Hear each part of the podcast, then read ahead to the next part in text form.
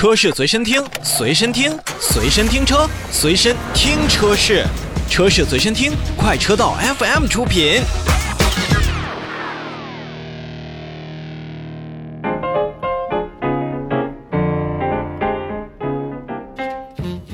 看召回，我们首先来看英菲尼迪。日前，日产中国投资有限公司向国家市场监督管理总局备案召回计划，决定从即日开始呢，就扩大召回2017年1月16日至2017年2月13日期间生产的部分进口英菲尼迪 QX30 汽车，共计66辆。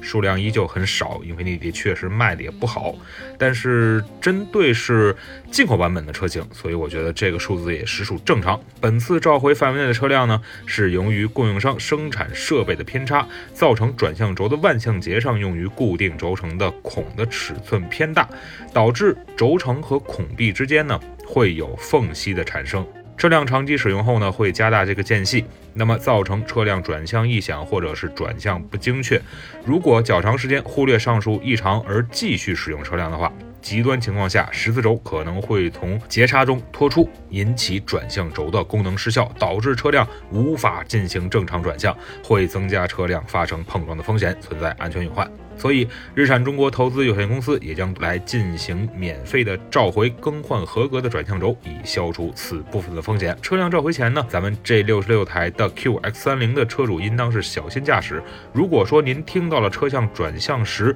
有异响，就是咔嗒咔嗒的声音，或者说是转向已经不精准了，那么请及时联系东风英菲尼迪的 4S 店来进行处理。值得一提的是呢，本次的召回活动是二零二一年六月九日，就是将近半年前所发布的召回 QX30 车型召回活动的一个扩大召回，那么因为呢是经过了进一步的产品调查，发现本次的召回范围内的车辆呢有可能存在相同的安全隐患。